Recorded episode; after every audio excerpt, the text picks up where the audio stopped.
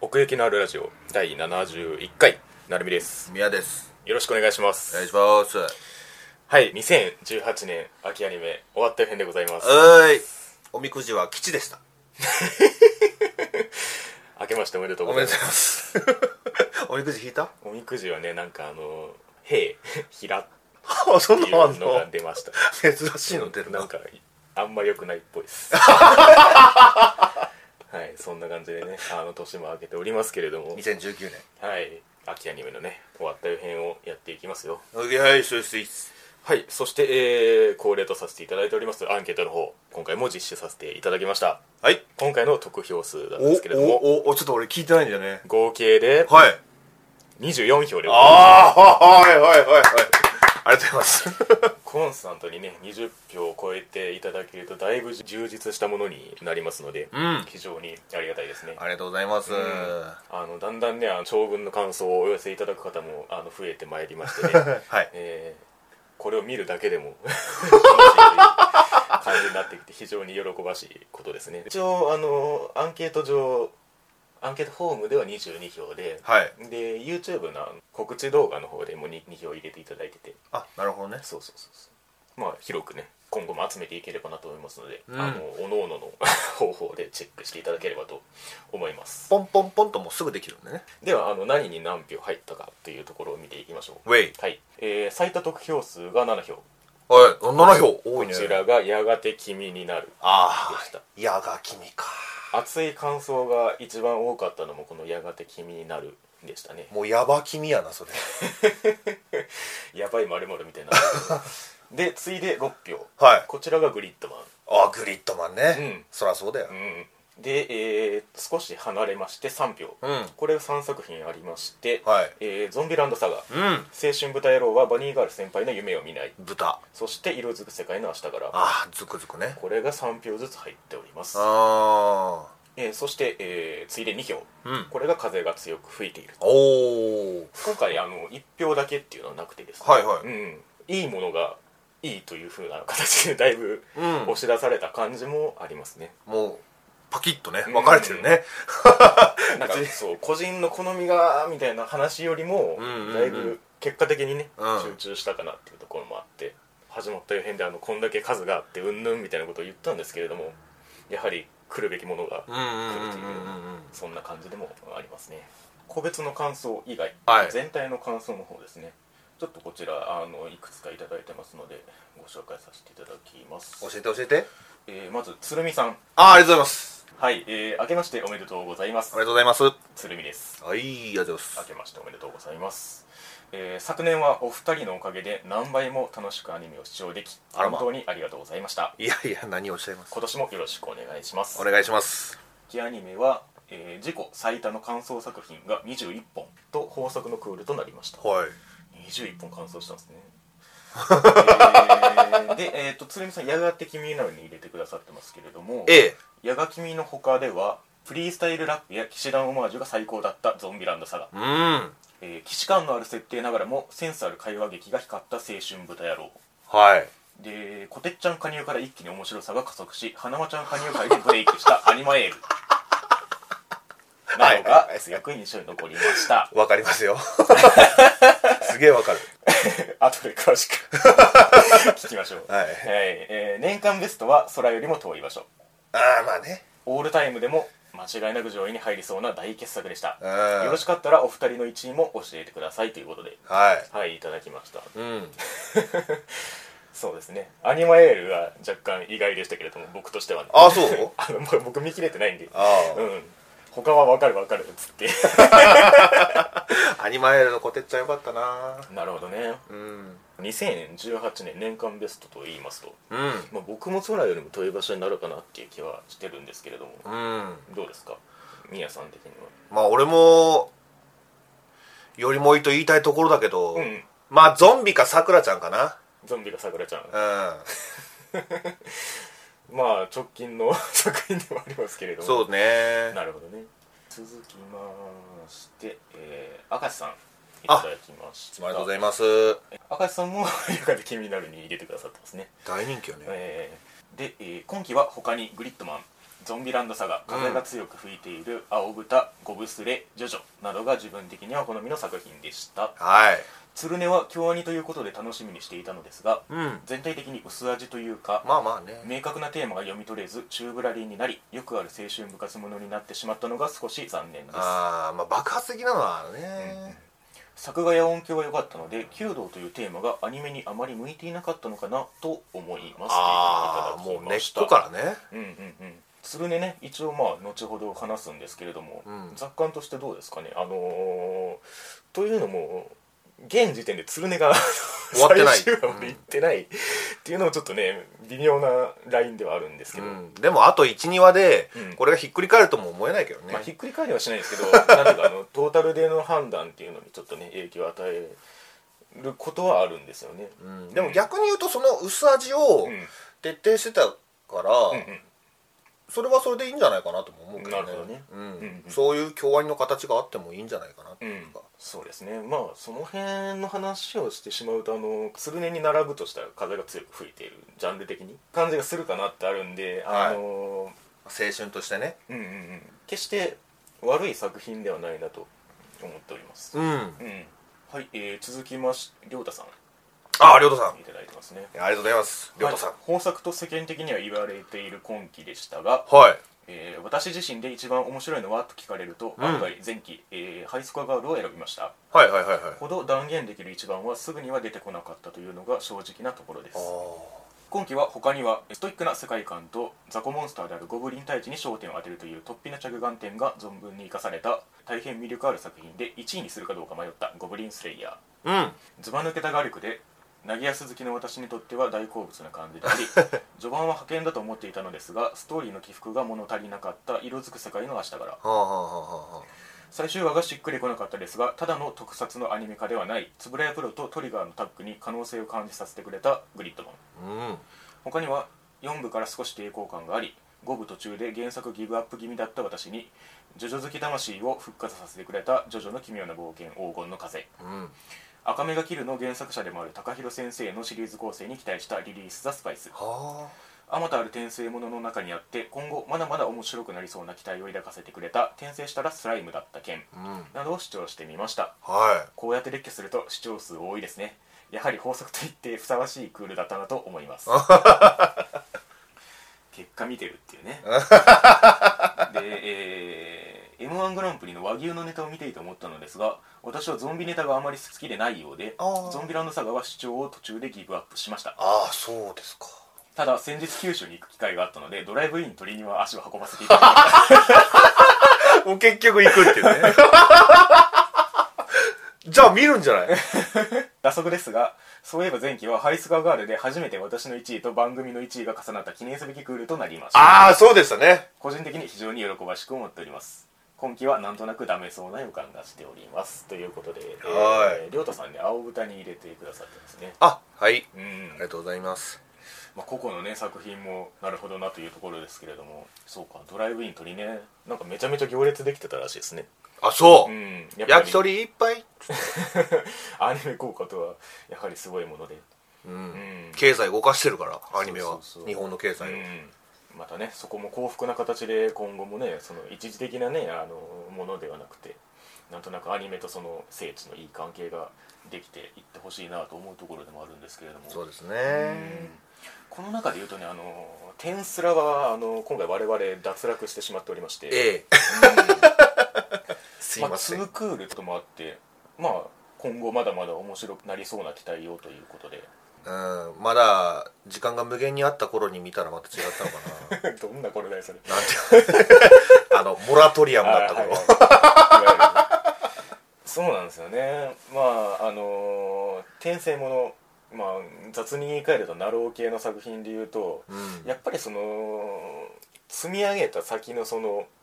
引きみたいなものがどんどん生かされてくる傾向の作品かなと思うのでうん確かにね見ていったらまあ面白いポイントは絶対あるんだろうなという気はするんですけれども、うんちょっと瞬発力に欠けるスケールでもあるかもしれないですねアニメまあ的に言うと。ねうんまあ、今期で言うと、とある系というかねああ、とある系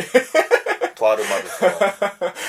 ナロー系と並ぶとちょっとややこしい話なんでとある魔術の転生したスライム、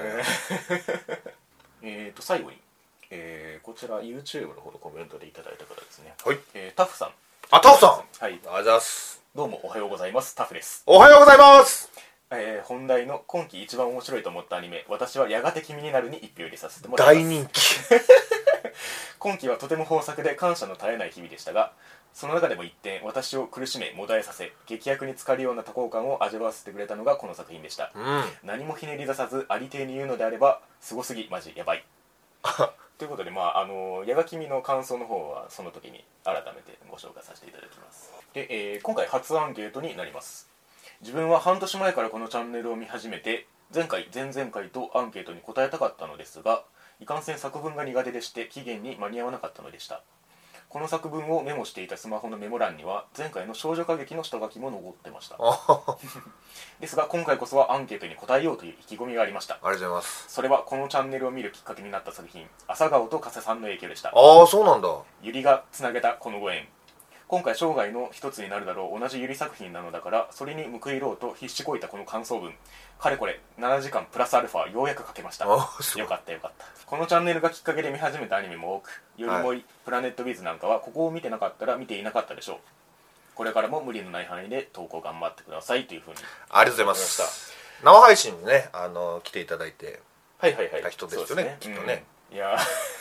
まあねあの長文の感想をいただけて非常にありがたいんですけれどもこれがある種のハードルになってしまうとちょっとまずいなという気も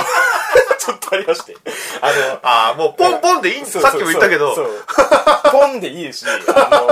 の一文でも二文でもいいんですようんそういやこれが今期の派遣です、うん丸でいいんだよ、そうそうそうそう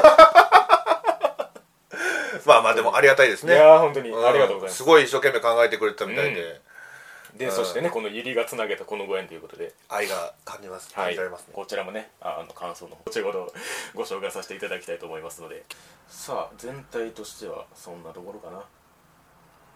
というわけで我々のトップ10にもいよいよ入ってまいりましょう い、やーなんかもうもうすでにハードル上がってるけどみいろんんなな皆さんもういい言葉がそうなんですよねあのー我々もね正直あのそこまで及んでない場合が ありますのであのーアンケートにね投票していただく方はぜひあのその辺をあのハードルに感じること なくお気軽にお寄せいただけるとあの我々もね「ですよね」っつって そうそうそうそあうの言うだけでいきますねもうみんなラジオ上げたらいいのよいや本当ここでできる感じになってるっていうね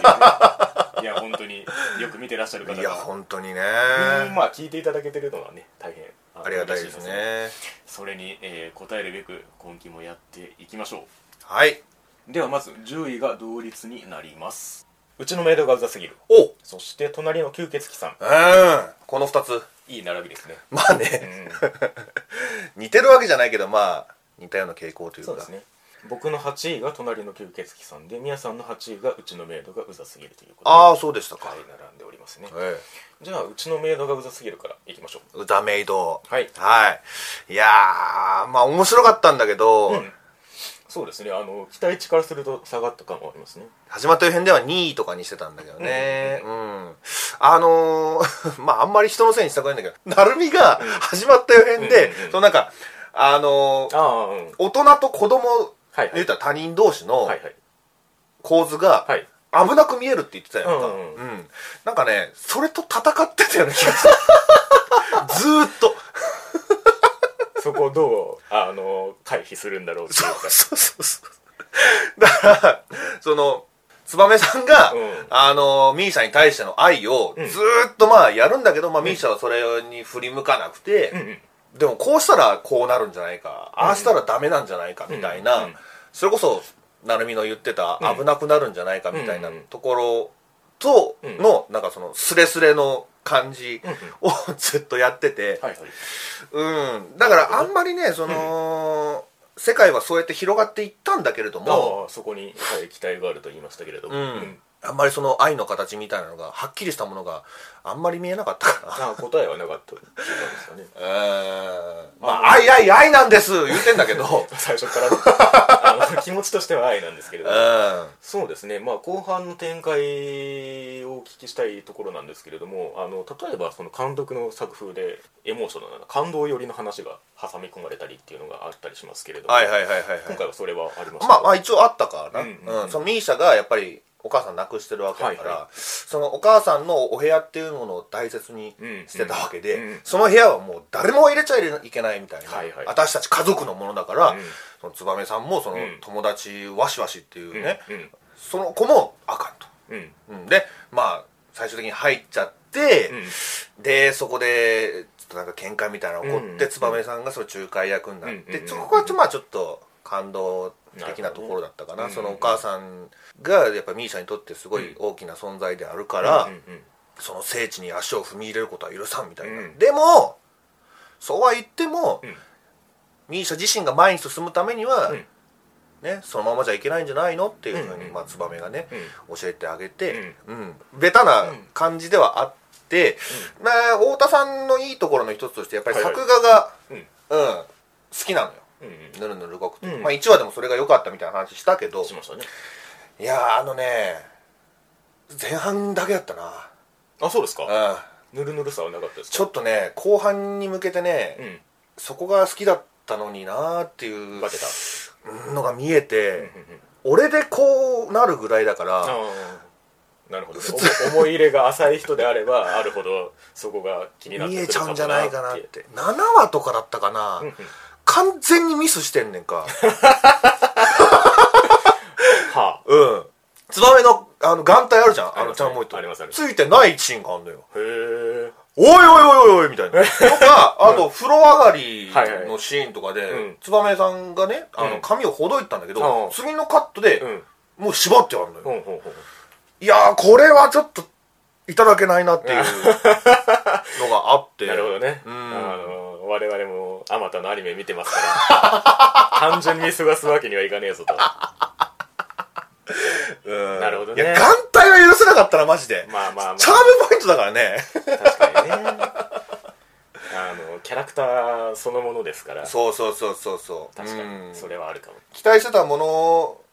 がそこであるがゆえに、まあまあ下そこがらがざるを残得な念いだったとかなって、ううんんまあそれでもまあ8位にはいるんだけど、ううんんうんうんまあ、逆にね良かったところを言うと、うんうんまあ、始まったようにも言ってたその、世界の広げ方が上手やっていうふうにうんうん言ってたんだけど、さっきも言ったようにそのしキャラ新キャラがねうん友達友達が入ってって、うでお隣さんにその燕さんのその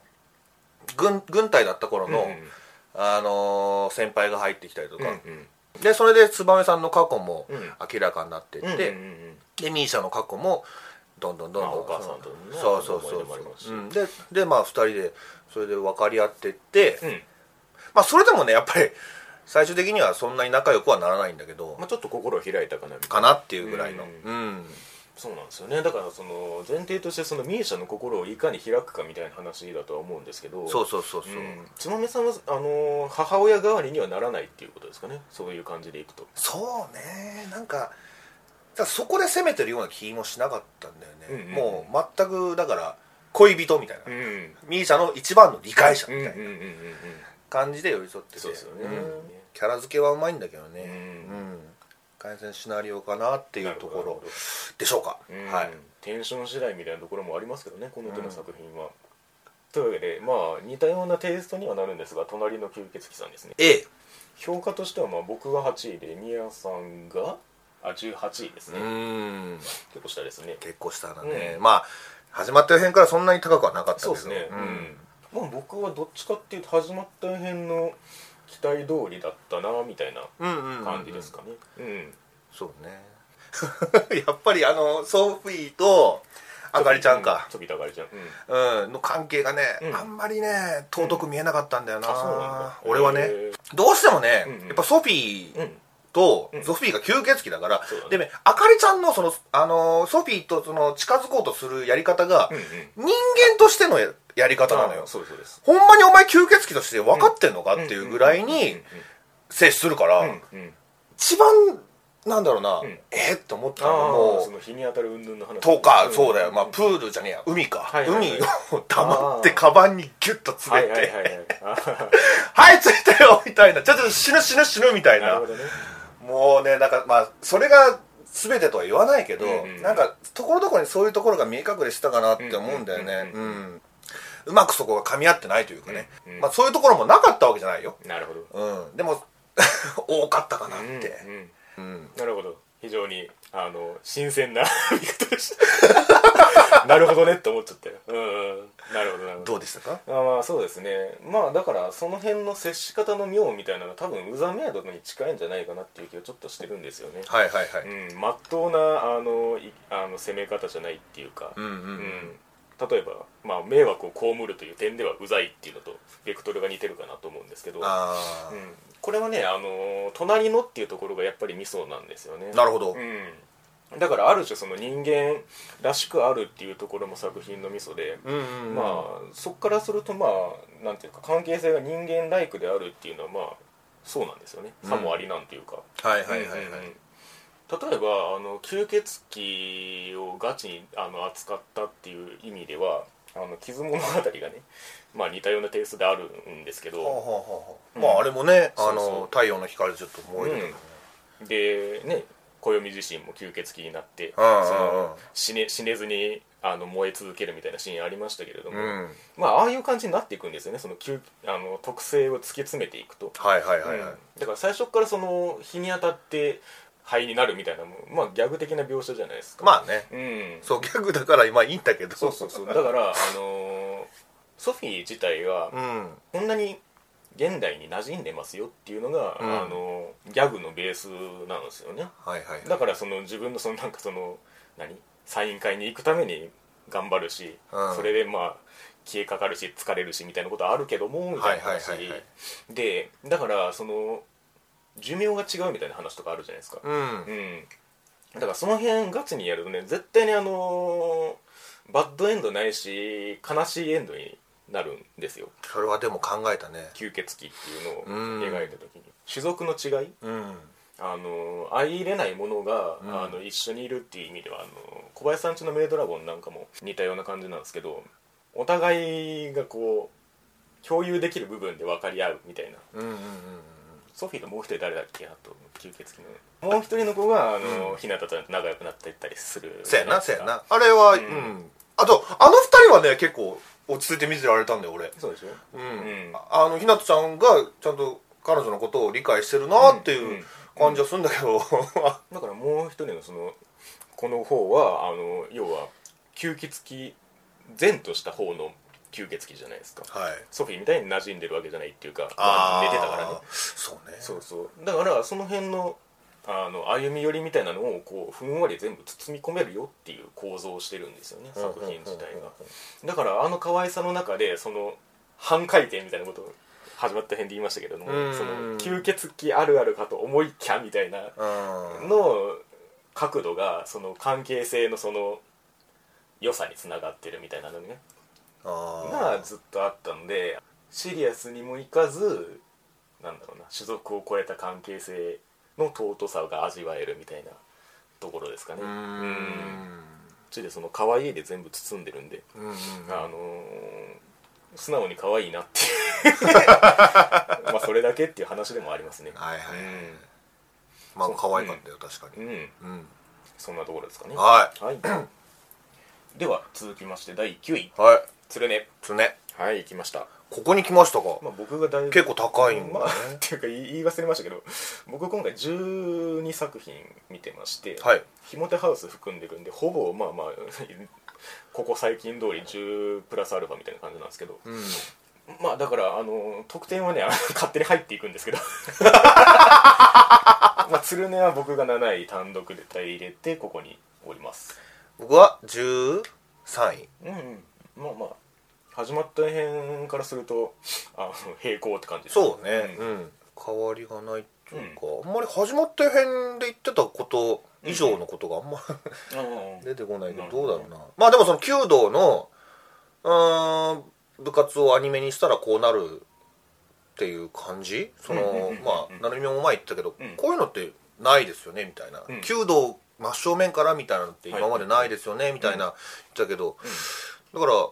なかったってことはこうなるっていうことがあんまり 分かってなかったのかななるほどねうんどうでしょうね、まあ、あのさっきの赤瀬さんのあのお便りにちょっと戻らせていただきますけれども弓道というテーマがアニメにあまり向いていなかったのかなと思いますといううことで、んこの辺どう思いますアニメ的な映え みたいなこと、動きはそんなにないからね作画や音響が良かったっていうのはまさにその通りなんですよそうだよね、本当うんだからパーンとか、うんだからそのいいにうん、うんシャドウ時はは、いいはいはいい、音だし、うん悪いシャドウ時は、うん悪い音っていうか、うんそのあこれちょっと違うかなっていう音がちゃんと使い分けられてた気がするし、うんうんうんで今キャラ動きでいうとキャラクターの表情とか、うんうんあの手の震え具合だとか、うんなんかそんなんであこれ悪くなりそうだなあ、うんこれはいいんじゃないかみたいな、うんそういうのでわなんかワクワクして見てた感じがするかな、なるほどねうんまあ、あとはキャラクターだよねで、うんそのキャラクターがねやっぱ薄味になった理由なんじゃないかなともなるほど思うけどね弓道だけじゃなくてうんうん、そうですね、まあ、薄味というのは言い換えると地味っていうことなんですけども、うん評価基準としてあの盛り上がりつまり話の起伏うんがあるかないかっていうのはまあしばしばあの争点になるんですけれども地味とか薄味イコール、うんダメな作品かっていうとそうではないんですよね。そうねうん、それはわかるその辺の好みの違いが一番大きく出るのが風が強く吹いてるのもまあそうかなと思っててだあーからさっきちょっと並べたんですけどはい間が丁寧だなと僕は思いましたね紬に関してはああのーだから本うん当ね、始まった日でも言ってたように、うんピーンとそのね張り詰めた空気感があまあそうそれもそうだしあのーなんていうか会話の丁寧さ描写の置き方というかう、ん、うん積み上げ方が非常にうまいなって思いました、あーねうん、だからそのよくある青春部活ものではあるんですけど、うんあの解像度がめちゃめちゃ高いというか、はいはういんうんはうんい、地味な高校をうん映してるって感じ、あのー多分なるほどね普通にやってもこうはならんよとは思うんですよ、うんうんうん、例えばあの どんどん解像度を下げていくとあのキララアニメになっていくんですけど、 はいはいはい当たったよー言うてそうそうそうそう点ひらひらひらひらあれーあれっつって弓高いやつってねキララバカにしてるわけじゃないですないないけどねそれを見てみたいけどね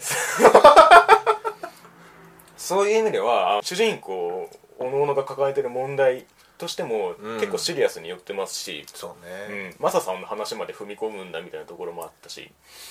あだからなんだろうな、あのー全体を本当に描いてるというかうん、ライバル校の描写もすごい丁寧だったしライバル校でね俺これちょっと言おうと思ったんだけど、はいはいあの双子いるじゃんいましたあいつら気に入らんわほんまにあのね、うんこのアニメにいらないほんまにもうあれ見てる時、んうん俺の犯罪係数いくつだっていうぐらいめちゃめちゃ怒ってたよ全然いらんねんあの要素殺意じゃん まあ普通にそういう風に置かれてるキャラクターですけどね はいはいいやまあ嫌いそうだなとは思います けど今期で一番ちょっと腹が立ったね、あのあいつらはうんだからそういうまあキャラクターの多様性があって例えばまあ弓を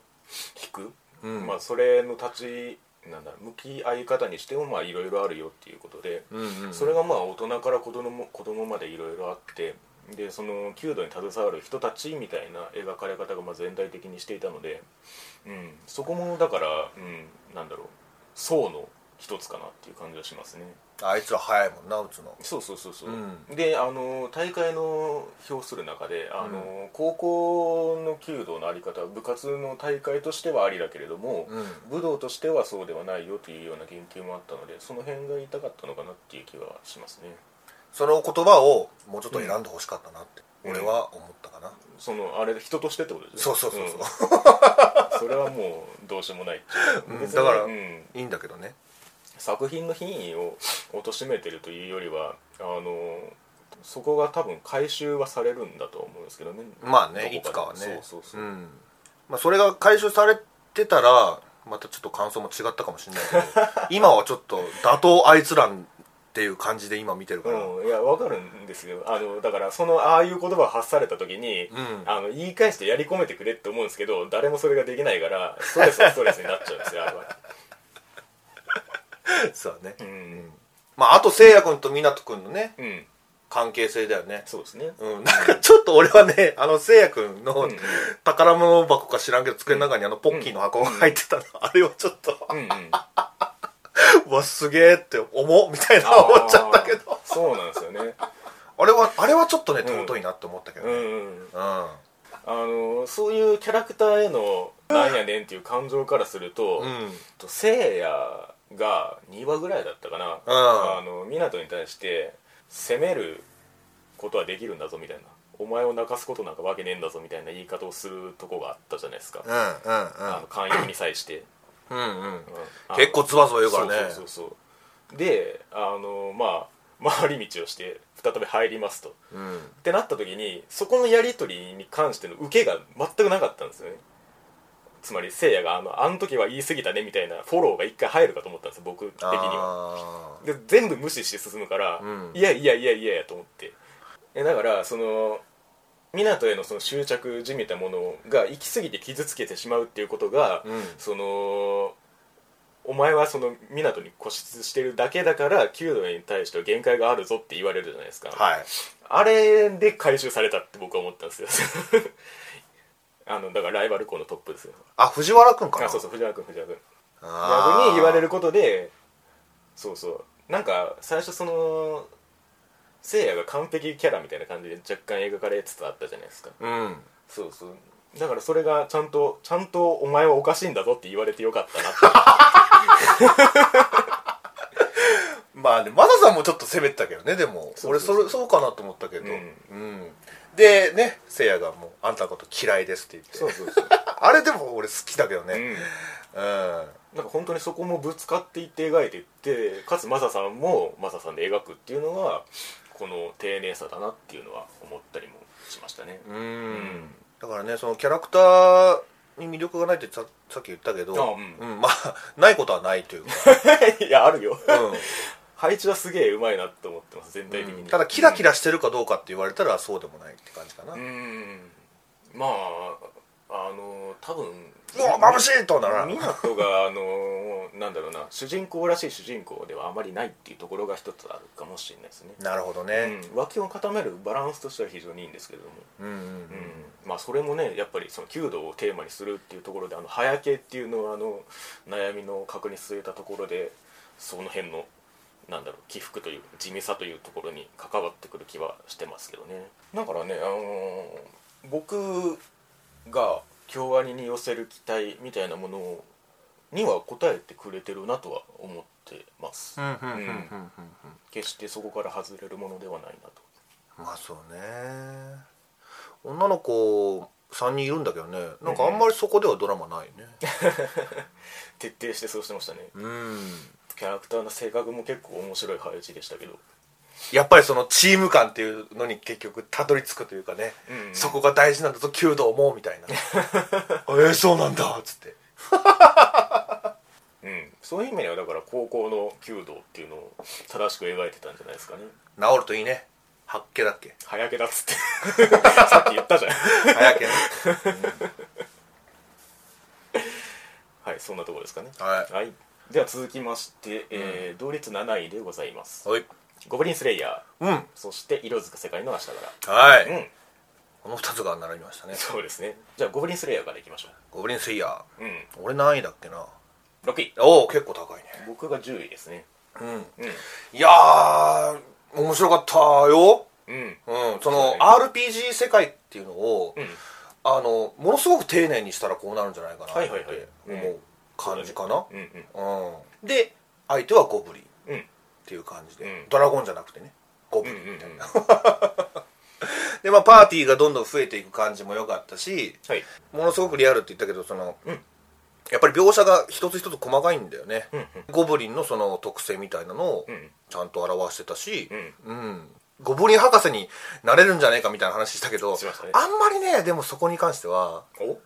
どうだったゴブリンゴブリンに対しての説明が、んされてるようでされてないっていうか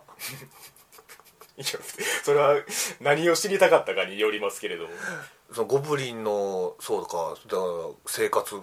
具合というか、あうんーうん何を食べてんのかと かあそこはいっかああなるほどね、そういう意味では引き合いに出したハエと幻想のグリムガルなんかもその辺はそのゴブリンとしての生活をやろうとしてた感はありましたけどねうん、んでもゴブリンにこだわることで、うんこんだけ面白くなるんだなってのも確かにね思ったかな出落ち感がやっぱりどうしてもあるので、うんその ゴブリンだけをやりますっていうのは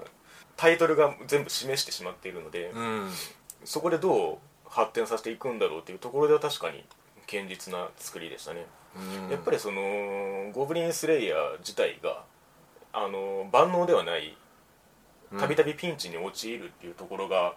そのリアルさにつながってるなと思っててそうだねうんだからこそ舐めちゃいけないんだぞっていうのが終始通底してるそんな感じはありましたね毎回の戦いでさやっぱり場所も違うと、うんゴブリンも違うというか戦い方も違う戦い方も違うし、うんだからその中でどうやって作戦を練ってっていうかその、うんうんね誰々がこういう役割誰々がこういう役割っていうのをしっかり練った上で戦いに挑んでるっていうのがその毎回違ったのが楽しかったねその今回の作戦はこうだよみたいなのが、まあ、だ結構そのゴブリンと戦うシーンあったけど、ありましたねまあ一つ一つうんずっとやってました 違う、うんでも突き突きつけてたよねああ突き抜けてたよねそのゴブリンとと戦うっていうのをどういうことかっていう、うん相手の勢力にもよるしそのねゴブリン側のその階級というかレベルの配置によっても変わってくるしっていうところでで間に挟むそのね酒場でのやり取りだったりとか、うんうんお家に帰ってねあのゆかちと、うん いやゆかちと イチャイチャするみたいな、家に帰ればゆかしが待ってるそうそうそう そう家に帰ったらゆかちがねまあそういうその緩急も良かったし、うんうんまあ、あと綺麗だよね絵が単純に好きだわうんうん確かにうん絵デザインがみんな可愛いし、みんなかっこいいし、そこら辺はその作画的にも落ちることなくというところであ本当にそうだよ、ううんあのね覚醒するゴブリンスレイヤーが覚醒するあの目のヒュンっていう感じとかなあ日の丸相撲みたいになっうんてる 確かにそうなんだけど 確かにそうなんだけどうんあの辺の迫力の出し方とかもねちゃんと演出として効果的でしたし、黒子のバスケだとあれゾーンに入ってるはいまあまあね目目光らせてそうそうそうそうでもかっこいいよな、うん、なんか固めってのがいいよねうん固めなのかなゴブリンスレイヤーも固めが見えないのかなひょっとしてかもしれないねどうなんだろうね、うん最後兜取ってくれたのは良かったんだけど、あやっぱ全部は見せてくれないよね いやうん見せたら見せたでって感じはしますけどねまああれはあれでいいのかなまあ勝手に幼少期からあのね年取らせて想像してくださいって そうかいや完全に取らないよりマシでしょ、 まあね確かにそうだうん私のお願い聞いてくださいっつって ないやーでもやっぱ最後のはいはいパルコデンジャラスも待ってま したうなんか酒場で、まあ、頭下げてお願いするじゃない、はいもうそのその段階であパパパみたいなでみんながなんかちょっと行くぞ行くぞ行くぞみたいなパルパルパルパパルルパパルルパルコパルコパルコみたいなでおーってなった瞬間パルコデンジャラスっていうのがねなんかもうパチンコやってるみたいな 確定エースじゃな揃いうけどか揃うかんガチーンみたいな100%揃う流れ気持ちよかったねそうねうんでそのさその戦いもね、うんあのゆかちの家を守るためにうん もうゆかちになっちゃってるけど ちょ面白面白話ですけどっと待って まあまあ広く牧場をね守る牧場そうはい牧場を守るためにっていうのが良かったじゃん、はいそのゴブリンスレイヤーがもう本気を出すところをそうですね見れたというかね、うん最終話でうんこの時を待ってたというかね確かにね、うんだからまあ なんだろう自分をあまり顧みないキャラクターなのでゴブリンスレイヤー自体が、ううんんそれが、まあ、やっぱりこのパーティーとのそのゴブリンとの戦いを通して自らを顧みるようにちょっとずつなっていったというかうんうんうんうんそうねちょっとずつ成長してっていうね、うんうんまあキャラクターがねこんだけ魅力的だから、うんうんそれをやったのはやっぱり声優さんの力もあると思うああ、うんそうだねみんなすごかったうんうんユーキャンがねドワ ーフっていうのがね確かにねうん、 ちょっとあれはよよあキャラクターに寄せていかないとできないやつですそようねそうそうそう、うん、リザードマンを杉田さんみたいなね、いやーちょっと先気になるね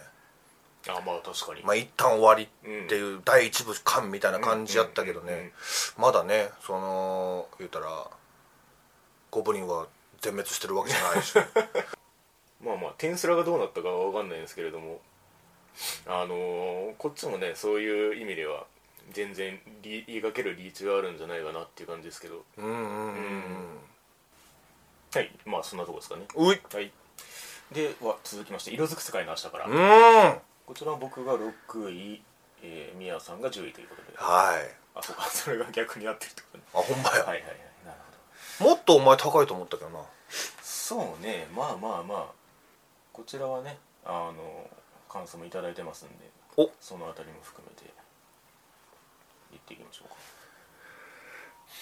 はいではまず1通目ゾンビランドサガ青豚と悩みまし悩みましたが PA ワークス好きとしてはこの作品を選ばざるを得ませんでしたうん1話から期待は持ててはいましたがどことなくグラススリップが頭によぎったりしましたが 懐かしいしかし、えーこの作品は何といっても11話最後のシーンのユイトと瞳の紙飛行機の下りから互いに会いたい気持ちを抑えきれず走り出すところが良かったです ああそれ言おうと思ってたや つこれを待っていたと恥ずかしながら思わず叫んでしまいました言おうと思ってたやつまた作画も素晴らしく「色づく」というタイトルに説得力が持てるまたそれ以上のものでありましたうんさらに音楽も素晴らしくオープニングからエンディングまで終始楽しむことができましたはいまだ語りたいものはありますがこの辺りにしておきます長文失礼いたしました、はいありはい、ありがとうございますがとうございますえー続きまして2通目、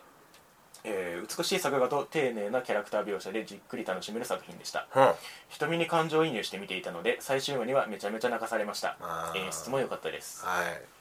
はい続きまして、うんえーなるみさんみやさん明けましておめでとうございますあけましておめでとうございます久しと申しますあ久さん びっくりしたえーいつもラジオ楽しみにしていますありがとうございますこのアンケートに答えることを目標に2018秋を視聴してまいりましたあり、がとうございますえー前のクールも含めるとバナナフィッシュに1票入れたいところですがはい今シーズンから始まった作品では「色づく世界の明日から」にひょ投票させていただきます、あえーアニメ空間に同心的なタッチの青いユイトの絵が鑑賞してくる AR 的な見せ方ーゆいとさんね同心的な絵にアニメのキャラクターが入っていく VR 的な見せ方あどちらもこの作品だからこそのビジュアルが確立されていて、うんアニメ視聴者冥利につきましたあへえすげえ何度も挟まれた写実的なカットも含めうん絵だからこその表現を通し切った現場の強さに比例して、うん世界の色鮮やかさに感動するキャラクターの感情がそのままリンクしてカタルシスになっていたと思います、うんえー今シーズンも奥行きのあるラジオにはたくさんのアンケートが届くと思いますがまさに10人十色日常的な世界も人も感想も一律ではないことが豊かで鮮やかなのだとそんな風に改めて考えさせてくれるフィルターをこの作品は残してくれたと思いますはいというわけでいただきましたまあぜひねあの、この久志さんの感想を聞きたい方は「さよなら遠征館ラジオ、はい色づく世界の明日から」で検索していただいてありますのでありますのでね私はまだ聞いてません俺もまだ聞いてないですけどこれが終わったらね ようやく聞けるんですけれども、奥行きのあるラジオのアンケートに絡めたこの素晴らしい感想いや本当いつもお世話になってます天才か よ十人十色なんだと、うんそれこそが豊かなのだとうん確かにね、うん、見え方が違うっていうのが一つのポイントでうんそしてそれをアニメでどう見せるかっていうところがこの作品の肝だったなと思っておりますね ねえ、うんみんなおっしゃってますけどやっぱり綺麗なんだよな PA よねワークスは、もうねなんか何が綺麗だったっけって思うぐらい綺麗だったいやそれはもう何も残ってないですけど これこれ綺麗って言っていいのかなっていう感じ、んうんもうなんかうん綺麗すぎて アニメ的キリエの限界をねうずうずそうやね限界に挑んでる感じがありましたけど、うんまあ一方でえー、っとどうでしたっけ亮太さんかな序盤は派遣だと思っていたのですがストーリーの起伏が物に物足りなかった色づく使いなしたからということであまあこれがまあ対になってるかなっていう感じですねあなるほど、ううんんで僕がその思ったより高くなかったっていうのはおそらくそこに起因するところではありますねはいはいはいはうんうい、んうんうん俺は結構ね上げた意識があるよあの始まった辺で俺確かねあでもそれも11位かワンランクアップぐらいかトップ10に入れてきたなって感じにそうそうそうそうそうそううん結構上が強すぎってのもあるんだけど確かにねその結構半分半分でうん分けられるかなと思っててはいはいはいはい6話でようやくその加速のブーストがかけられたなって個人的には思ってるんですけどあー6話かまあまあうんそうかもな、いつかうんこのサークルがうん 崩れるんだろうなみたいないやサークルサークラサークルクラッシャー瞳をサークルクラッシャーってそうそうそうそうお前が来たせいで予感はしてたんだめけっどちゃギクシャクしとるやんけそれの兆しが見え始めたのがその6話ぐらいですよねそう まあ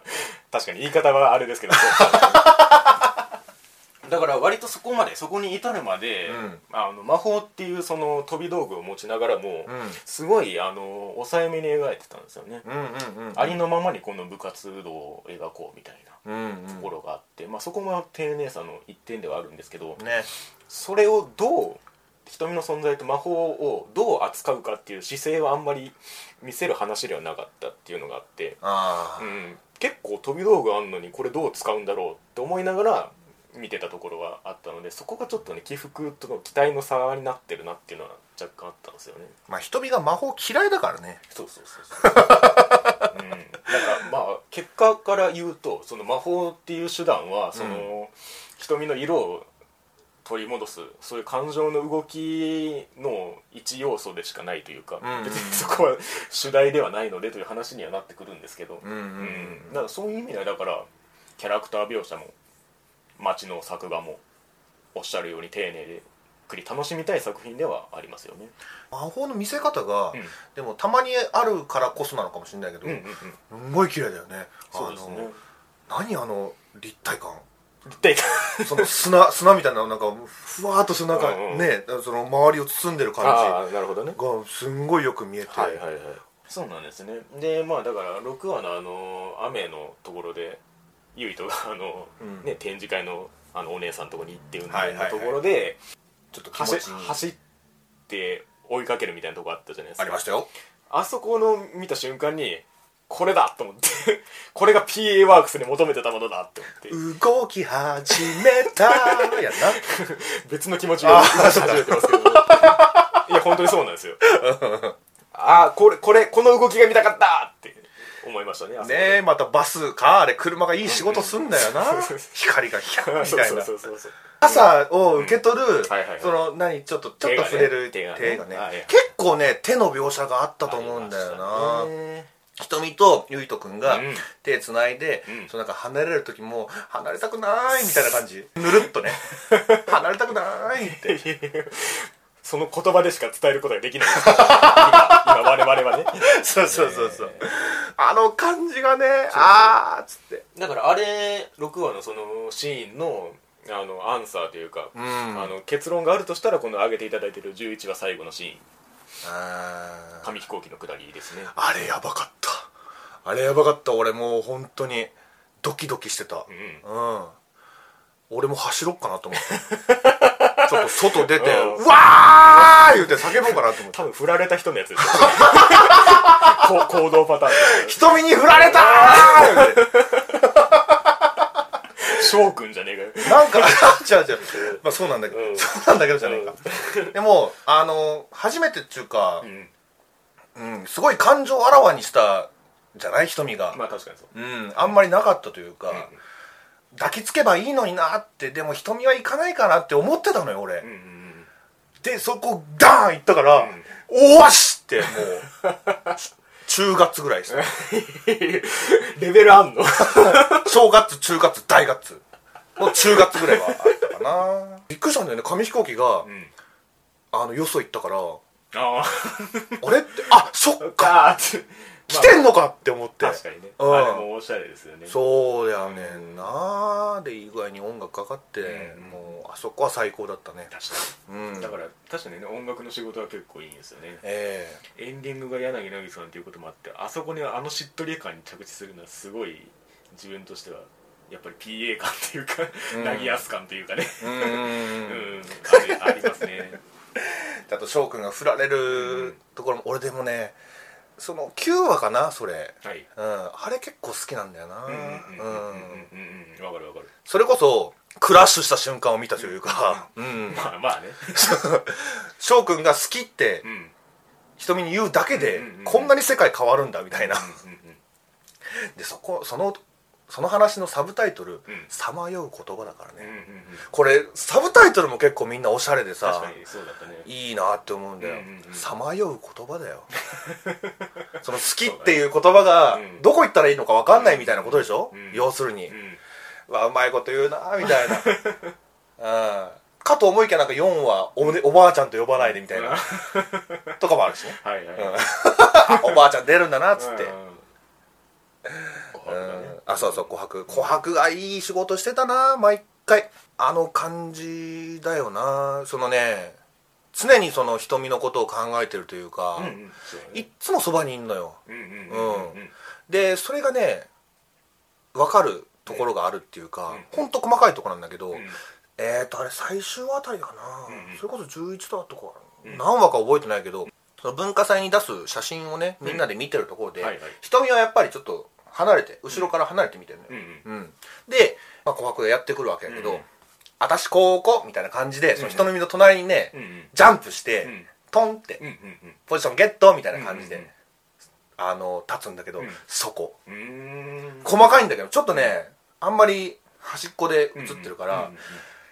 大々的には映ってないんだけど、うんうんそこ10回再生しました、なるほどねううんん言葉はないんだけど、うんうんうんこういう感じでいつも一人に寄り添ってたのかなって考えた時に、うんああすごいなと思って確かにうねんモノクロの写真もね結構いろんなところで出てたけどねそうですねなんかねまあアニメのフィルター通してるからかわかんないけど、うんうんうんよく見えたね確かにねうんだからその結構ね複雑なことしてるんですよねもうこの久石さんの感情の部分にちょっと触れたいんですけどはいそのアニメ空間っていうものがあってうんでそのユイとの絵のタッチがあってうんで、まあ、背景があって、うんってなるとその背景のレベルを一定保たないとそことのギャップって示せないわけじゃないですか、はいはいはいはい特にその絵に入っていくってなった時に、うんうんうん絵に入っていくのが絵じゃんっていうそのことキャラクターイコールっていう見せ方って本来すごい難しいことなんですよなるほどね、うんはいはいはいはいだからでも PA ワークスのうん作品自体がもうすでに綺麗だからそうそうそうだから本当にこの自力がないと絶対やっちゃいけないことなん ですよあーなるほどねうんでまあ写真は写真だからうん、写実じゃないとい写真っていう表現にならないわけじゃないですか、うんうんうんアニメで描こうとした時に、うんだからその辺すごいその底力というか、うんやっぱりその細部の力の入りようっていうのは PA のなんていうか持ち味が出たなっていうそういうところはありましたね、絵の中にねうん絵が入るまあ、背景の良さはね、まあ、最初から感じてたところではあるんですけどもはいはいはやっぱりそことの対比があって、うんこの AR 的 VR 的っていう表現を久しさんされてますけどユイとの絵がまあ飛び出してきたりうん現実に干渉すする感じとか、まあ、逆にその絵の世界に入ったりっていうところもあってだからいろいろやってんだよね、そうそうそまだやるんだっていうぐらい、うんう、ん、写真も良かったなね、時を越えて全部それになっちゃうんだよね君を愛せるか CM 有名になりすぎたから写真をスライドショーで見せたら絶対その音が流れなっちゃうっていう、いうね、 うん、時超えてっ からね瞳はちゃんとまあ、愛せるんだけどだろうでしょだったってことだけどね、うん、あとはまあ先輩かな黒海先輩よかったよあのね6話だったかな俺すっごい覚えてんだけど、うん言葉が、はいい、い言葉があってなるほど絆ってうんちょっと叩いたぐらいしないとうん硬くならないんだよみたいなこと言うんだよ、なるほどうんうんだからまあ喧嘩したって別にいいんじゃないみたいなことなんだろうけど、うんそれすんごい刺さったなるほどね、うんでその後もう一回来んだけど、ん話さなくていいよ友達なんだからっていうね、うんうんうんうんああこれもなんかいいなってなるほどうん、友達なんだから別に喋んなくていいよみたいな、うんうんこれなんかグリッドマンでも同じあなんっですたあよったあったあ ったよくそんな考え方できるねってやつねそうそうそうそうそううん まあまあまあまあでそういうね結構その先輩がちゃんと先輩してるっていうのがねあだあから瞳が先輩って呼ぶのが全然違和感ないんだよななるほどね、うんまあ、最後の別れのシーンでも友達みたいにみたいなことね言ってたけども、うん仲良くしてくれてっつってねそうそうそうう、ん最後の別れねあれ1話丸々使ったからな そうなんかね帰るにあたってああいう形が必然性があるっていうふうにしてますけど、 うん多分本来的に言うとああいう感じにする必要はないじゃないですか多うん分、うんうんうんそれでこうパワーが集まっていく感じがなんかすげえそれっぽいからう わあすげえうまいことやったなと思ってだから普通にそういうシーン欲しいじゃないですか、うん一人一人がこう言葉を言っていくみたいなターンそうねうんこれで最後なんだよいやゆいとどうすんのかなと思ったらいや俺一回あれで終わりかなと思ったけ思どったねね思った思った思ったけどああそうじゃなかったねちゃんと二人きりのとこでそうそうそ寄うって帰ってくるからうんサークル抜け出しちてょっとやっぱみんなのいる前じゃちょっ そうそうそう二人きりになれないと言えないのかなとないやまあそういうわけじゃないけどそういうわけじゃないかあのあまりにもその瞳にとって核なのでっていうことですよねまあねだからその深くまで入っていった時にっていうことにはなるんでしょうけど、であのーねモノクロが剥がれる演出だよな、はいはいはいあれよかったなあのー次回予告でさ、うん次回予告毎回どっかの写真が写って、うんそれがなんか色づいていくってんうんういんう感じ、あれ好きなんだけど、ん俺ああいう感じに瞳が将来的にじんわり取り戻すんじゃないそうそうそううそうかなと思いきやもうベリベリベリベリベリって言っ たから確かになんかあの迫力があってよかっうんたねうんうんうんうんうんでねゆいとくんの描いた絵だったらうん色づいてると、うんうんうんでそれが将来ね見るうん絵本ってなんじゃそらっつってねあ うまいことやりやがってっつってね俺書くし言うてでその書いた結果がちゃんと人につながってるっていうのがよかったね時を超えて誰かのために書くっていうところとであれもねなんかそのここのメンバーに割り振ってみたいなねこうみんながこうセリフ的に読んでってましたけどああそうねう、んうんあの朗読な、うん似てるあんっなにつってうんあんなに喋ったんだあ喋れたんだね人にね多芸すぎる いや本当にそういう意味では最初のその1話でそのユイとの絵に出会ってうん色づく世界というものが示されて、あそこに着地するのはかなり素晴らしいあのつなげ方だなと思いましたねは分かってたとはいえというか、いうん、うんそんなところでしょうか、ですかね、うんはいまさにあ瞳が好きですはい 瞳が好きカッでトインすカットイン告白がありましたねえー